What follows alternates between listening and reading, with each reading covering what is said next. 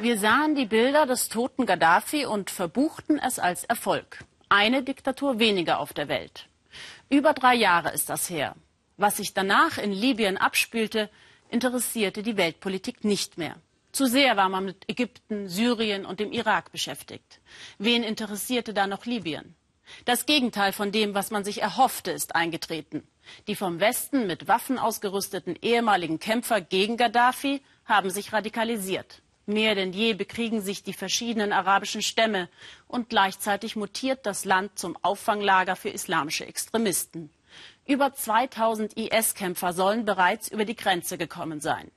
Volker Schwenk über ein Land auf dem Weg in den Bürgerkrieg. Raketen für den Kampf gegen islamistische Milizen in Benghazi. Seit Tagen greifen die Islamisten dort einen Militärflughafen an, der noch von diesen Männern, den Soldaten der neu gewählten Regierung, gehalten wird. Die Regierungstruppen haben einen Trumpf, die Reste der Luftwaffe Gaddafis, die nach der Revolution von 2011 übrig geblieben sind, sechs Helikopter und ein Dutzend älterer Kampfflugzeuge. In Libyen tobt noch kein Bürgerkrieg, aber es regiert das Chaos. Und es ist schwer zu erklären, wer eigentlich gegen wen kämpft. Es gibt zwei Parlamente, zwei Regierungen und jeden Tag Tote. Wir sind auf dem Weg zu General Khalifa Haftar, dem vermutlich derzeit wichtigsten Mann der gemäßigten Kräfte in Libyen. Sein Hauptquartier ist an einem geheimen Ort. Khalifa Haftar kämpft für die neue moderate Regierung. Niemand hat ihn beauftragt. Er führt ein Bündnis alter Offiziere im Kampf gegen Islamisten. Wir mussten das Land doch schützen, meint Haftar. Wir haben doch nicht einen Diktator verjagt, um jetzt die Diktatur der Islamisten zuzulassen. Gaddafi wurde gestürzt, damit ein gerechter, demokratischer Staat entstehen kann. Das neue Parlament dieses demokratischen Staates ist vor den Islamisten nach Tobruk geflohen. Dieser Mann, Ashraf Majar, Salafistenführer aus Benghazi, kämpft auch für die moderate Regierung und gegen die Islamisten. Ein islamischer Fundamentalist ist auch er, aber Majar akzeptiert die Regeln der Demokratie. Für uns ist das schwer zu verstehen, doch die Allianzen in Libyen sind so kompliziert wie der ganze Konflikt. Ein Checkpoint an der Außengrenze von Tobruk. Zurzeit fährt Majar häufig in die Stadt, etwa um dort Ausrüstung für seine Männer zu organisieren. Der Salafist sagt, die Islamisten in Tripolis und Benghazi seien längst von Al-Qaida und den Terroristen des Islamischen Staates unterwandert und sie beschmutzten den Islam, weil sie Menschen abschlachten, die einfach nur Demokratie wollen.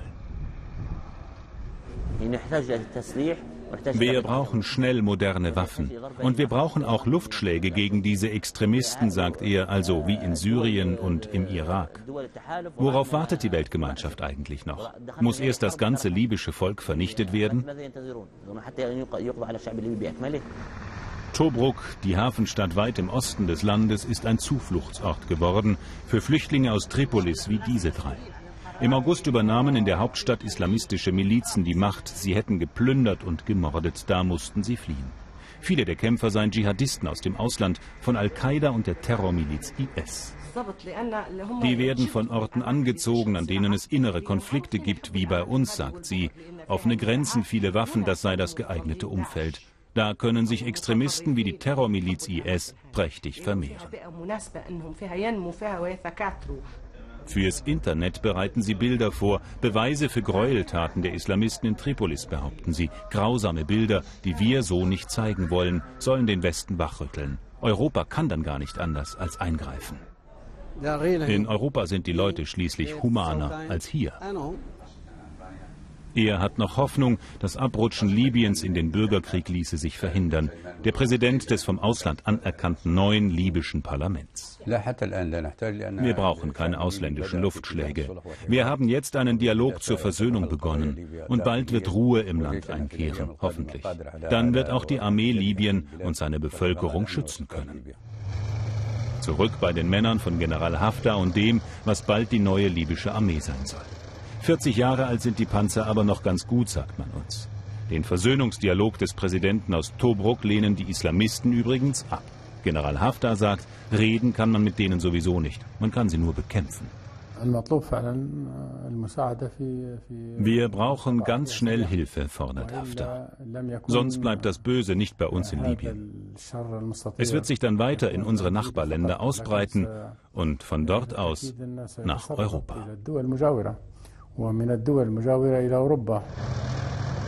Und dann gibt es noch einen Tapferkeitsbeweis für unsere Kamera. Haftars Männer fürchten sich nicht und sind bereit, im Kampf gegen die Islamisten zu sterben. Das will uns der Soldat wahrscheinlich mitteilen. Auch in Libyen scheint die Politik am Ende. Jetzt sollen die Waffen entscheiden. Und leider werden die Brennpunkte der Welt nicht weniger, sondern mehr.